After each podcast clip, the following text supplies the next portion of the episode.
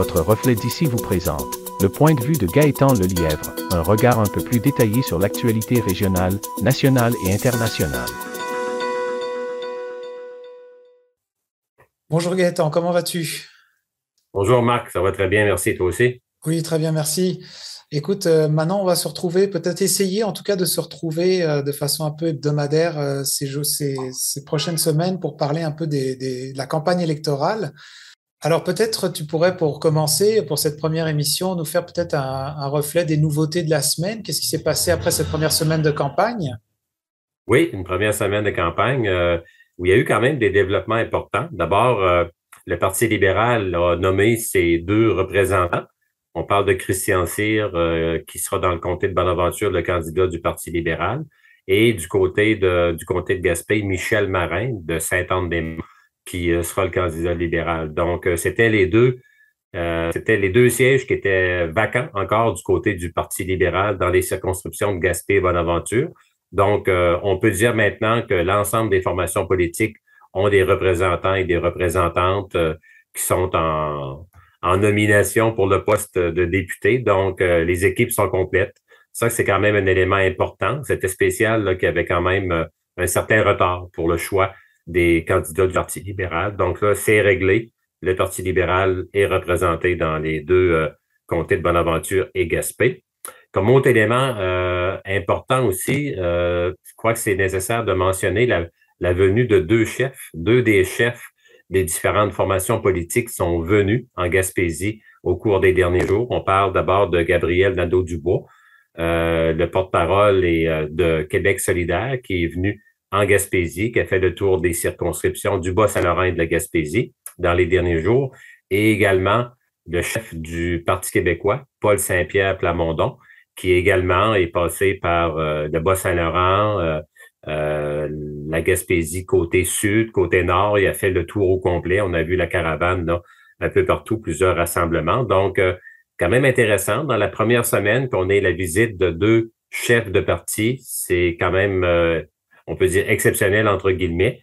Il faut dire que Mme Anglade, côté du Parti libéral, elle est passée au cours du printemps, avant le déclenchement des élections. Et euh, pour ce qui est des autres chefs, euh, on attend. Donc, euh, souhaitons que les autres chefs vont décider également de venir à la rencontre des Gaspésiens et Gaspésiennes pendant la campagne électorale. C'est ça. Est-ce qu'il y aurait des possibilités même que, que François Legault passe par ici?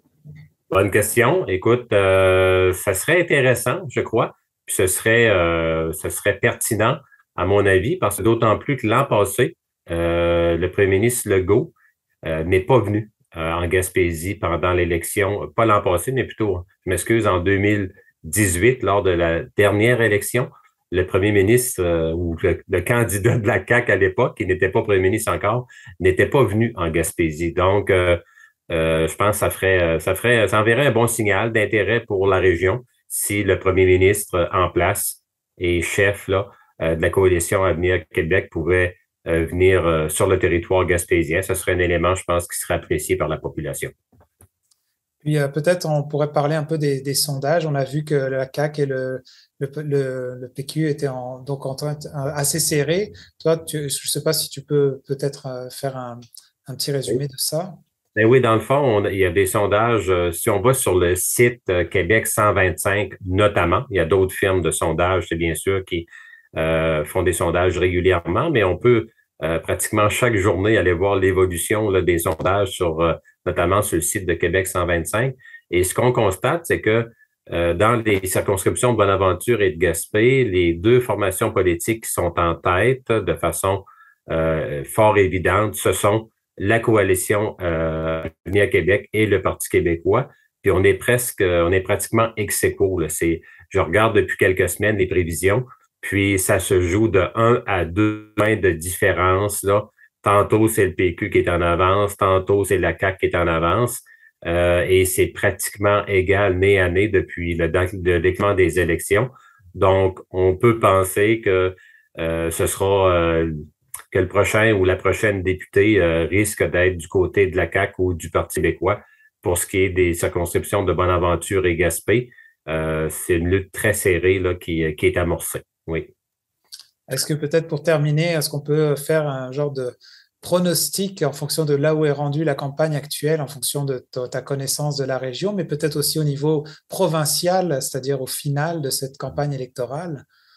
C'est clair qu'au niveau national, euh, c'est clair que la coalition Avenir Québec est vraiment en avance, là, une nette avance là, sur le Parti libéral qui sera en deuxième position. Écoute, je voyais des sondages hier, là, on parlait d'une possibilité de plus de 95 sièges pour euh, la CAQ et on parlait, bon, en deuxième rang, de moins de 20 sièges pour les libéraux, une dizaine de sièges pour euh, Québec solidaire et euh, on parle de moins de cinq sièges pour le Parti québécois. Donc, euh, la campagne est toute jeune. On est à la première semaine de quatre semaines. Tout peut arriver. On fait en politique là, un mois.